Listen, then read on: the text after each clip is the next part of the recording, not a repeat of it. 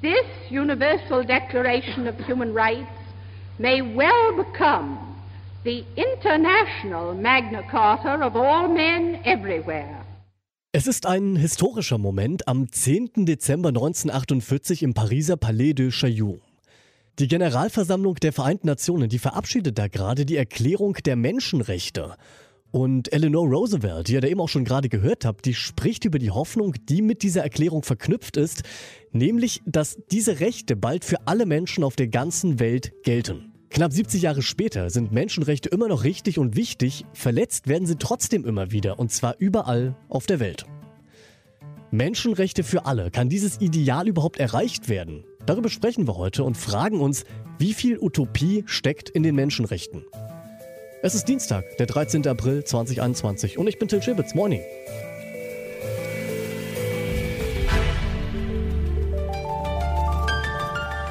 Zurück zum Thema.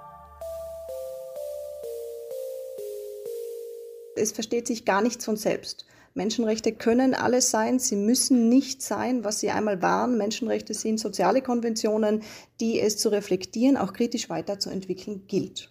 Hier gerade gehört habt ihr Marie-Louisa Frick. Sie ist Professorin für Philosophie an der Universität Innsbruck. Und sie sagt, auch wenn die Grundidee der Menschenrechte ja ist, dass sie wirklich ausnahmslos für alle Menschen gelten, die einen Menschenrechte, die gibt es nicht. Denn die Menschenrechte der französischen Revolution jetzt mal zum Beispiel, die sind was ganz anderes als die Menschenrechte der Vereinten Nationen und die sind wiederum was ganz anderes als die Menschenrechte, die sich der Verband südostasiatischer Nationen überlegt hat und so weiter und so weiter. Ein Problem, das all diese Charters und Konventionen gemein haben, ganz so bindend wie Gesetze sind die Menschenrechte nicht, die da drin stehen. Deswegen habe ich Marie-Louisa Frick gefragt, was diese Dokumente denn eigentlich bringen, wenn sich eigentlich niemand an die Rechte darin halten muss.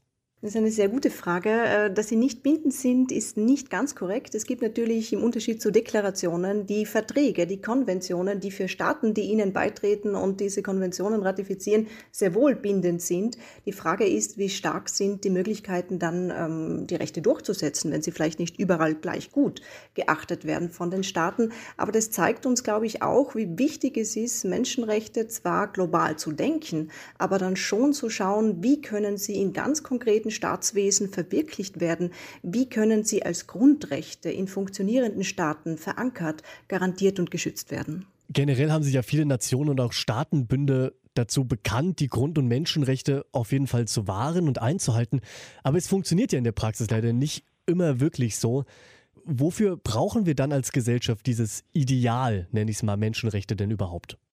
Das sagen Sie ganz richtig. Es ist ein Ideal. Und ähm, es ist vielleicht ganz wichtig, das auch realistisch zu sehen, was ist möglich, was ist machbar. Aber als Ideal ist es eben ein Ziel, das uns vor Augen stehen könnte, sollte. Und ähm, ohne solche Ziele, wenn sie nicht äh, klar irgendwo auch leuchten als Leuchttürme, äh, kommen wir überhaupt nicht weiter. Also das braucht schon auch so eine realistische Utopie. Das wäre äh, mein Zugang was ich persönlich wirklich erst heute so richtig mitbekommen habe, es gibt ja gar nicht so die einen Menschenrechte, sondern da gibt es Versionen aus verschiedensten Zeiten und von verschiedensten Institutionen. Wie universal können denn Menschenrechte sein, wenn eigentlich ja doch jeder und jede darunter was anderes sich vorstellt? Das ist die Kernfrage der, der, ganzen Problematik. Ich sehe das auch immer bei meinen Studierenden, wenn wir über Menschenrechte sprechen. Man kommt mit diesem Vorverständnis, das ist doch klar, was die sind, wo sie stehen. Und dann schaut man sich diese verschiedenen, auch von Ihnen jetzt erwähnten Dokumente an, vergleicht die und sieht, oha, also da gibt es nicht nur Unterschiede, da gibt es so quasi Gegenvorstellungen zur zum Beispiel UN-Menschenrechtsversion von einzelnen regionalen Organisationen, wo man sich genau dann die Frage stellen kann, was verbindet uns eigentlich, wenn wir von Menschenrechten sprechen? Sprechen. Und mein Ansatz wäre zu sagen, das, was uns verbinden müsste, um noch sinnvoll von Menschenrechten zu sprechen, ist diese Idee, dass jeder Mensch als Mensch gleiche grundsätzliche Rechte haben sollte. Und von dieser geteilten Basis aus kann man dann natürlich unterschiedliche Vorstellungen auch entfalten, was Menschenrechte sein sollten, vor allem auch, wie sie der Zeit angepasst werden könnten, in der wir leben und die ja nicht stehen bleibt. Wenn die Menschenrechte für alle funktionieren sollen, dann braucht es Staaten oder überstaatliche Institutionen, die ihren Bürgerinnen und Bürgern Grundrechte garantieren. Allerdings sind die Rechte, die wir heute haben, zu einer Zeit aufgeschrieben worden, da konnte über Datenschutz zum Beispiel noch gar nicht diskutiert werden. Nun fordert jetzt aktuell eine Initiative rund um den Autor Ferdinand von Schirach, dass die EU sechs neue Grundrechte in ihre Charta aufnehmen soll. Das Recht auf digitale Selbstbestimmung zum Beispiel oder das Recht in einer gesunden Umwelt zu leben. Andreas Haratsch, der ist Juraprofessor an der Fernuniversität Hagen und ich habe ihn mal gefragt, ob die Grundrechte der EU so ein Update wirklich mal nötig hätten. Natürlich. Und dieses Update erfahren Sie auch immer wieder. Entweder durch ähm, neue Grundrechtskataloge oder neue Grundrechtsabkommen auf völkerrechtlicher Ebene, die entstehen, ausverhandelt werden, oder auch durch die Rechtsprechung, die vorhandene Grundrechte in erweiternder Auslegung um bestimmte Aspekte erweitert, die man bislang so noch nicht gekannt hat. Und auch das Bundesverfassungsgericht hat das mit unseren innerstaatlichen Grundrechten des Grundgesetzes getan. Gerade wenn Sie das Beispiel Datenschutzrecht ansprechen. Also es gibt seit den 80er Jahren das Recht auf informationelle Selbstbestimmung als Teil des allgemeinen Persönlichkeitsrechts. Das steht so wörtlich im Grundgesetz überhaupt nicht drin, ist vom Bundesverfassungsgericht aber aus der Zusammenschau zweier Grundrechte, dem allgemeinen Grundrecht der Handlungsfreiheit und der Würde des Menschen, hergeleitet worden. Und dieses allgemeine Persönlichkeitsrecht hat sich im Laufe der Jahre immer weiter entwickelt und äh, ist von der Rechtsprechung um immer neue Aspekte ergänzt worden auf die verständlicherweise die Mütter und Väter des Grundgesetzes, die auch unseren Grundrechtskatalog im Grundgesetz geschrieben haben, noch gar nicht reagieren konnten. Also Grundrechte sind immer Antworten auf exemplarische Unrechtserfahrungen und reagieren auf neue Bedrohungen. Und wenn neues Bedrohungspotenzial besteht, müssen die Grundrechte darauf reagieren. Wie lassen sich denn die Menschen und Grundrechte überhaupt umsetzen, wenn sie ja doch eigentlich eher so sehr allgemein formuliert sind. Also wenn sich zum Beispiel alle gar nicht einig sind, ab wann jetzt die Würde des Menschen zum Beispiel in Gefahr ist, wie kann das dann konkret damit umgegangen werden? Das muss die Rechtsprechung im Wege der Auslegung dieser Grundrechte ermitteln. Das sind schwierige Fragen, die da zu entscheiden sind. Ähm, teilweise kann der Gesetzgeber sicher auch ähm, Handlungsanleitungen geben, aber die dürfen natürlich ihrerseits den Kerngehalt der Grundrechte nicht verfälschen. Und letztlich wird sich durch Rechtsprechung, durch Praxis ein gewisses Grundrechtsverständnis herausbilden, das dann auch allgemein auf Zustimmung stößt. Also sind die Grundrechte gar nicht so allgemein unantastbar, wenn eben immer abgewogen werden muss? Na, sie sind schon unantastbar. Also es gibt sicher einen Kernbereich, der überhaupt nicht verfügbar ist. Ähm, zu nennen ist natürlich hier die Würde des Menschen und in den meisten Grundrechten steckt natürlich auch ein Menschenwürde-Kern drin.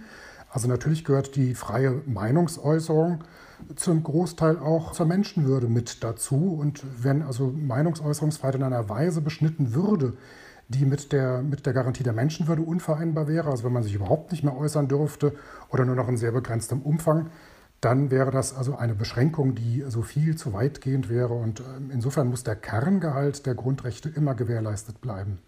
Dann frage ich Sie zum Ende noch mal so ein bisschen nach Ihrer persönlichen Einschätzung als Jurist.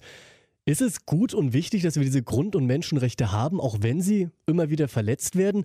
Oder sollte da vielleicht doch eher darauf geachtet werden, dass es nicht so viele Ausnahmen geben kann? Nein, also Grundrechte sind, sind für den modernen Staat unabdingbar. Sie sind eine Errungenschaft, die in langwierigen Kämpfen, in schweren Kämpfen errungen worden sind und um die man ständig kämpfen muss. Also es darf keine Hoheitsmacht geben, die sich nicht ihre Grenzen äh, ziehen lässt durch Grundrechte, die Freiheit des Einzelnen und die Gleichheit der Individuen. Das sind Grundanliegen, ähm, die gewahrt bleiben müssen, egal gegenüber welcher äh, Hoheitsgewalt, ob das nun die Staaten sind oder ob es heute in zunehmendem Maße auch vielleicht internationale Organisationen sind, wie die Europäische Union, die die Macht haben, in die Freiheit und Gleichheit der Einzelnen einzugreifen.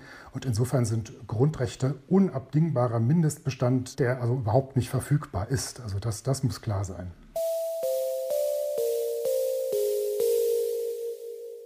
Egal, ob man auf die Menschenrechte der Vereinten Nationen oder auf die Grundrechte der EU schaut, dass Rechte irgendwo geschrieben stehen, das heißt doch nicht automatisch, dass sie auch immer gelten.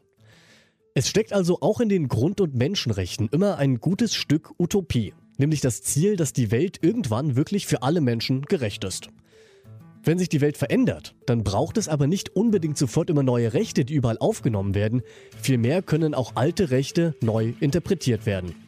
Soweit. Das war's nämlich von uns für heute. An dieser Folge mitgearbeitet haben Eva Manegold und Sarah Marie Plikat. Chefin vom Dienst war Schorte Thiermann und ich bin Till Schibitz. Bis zum nächsten Mal. Macht's gut.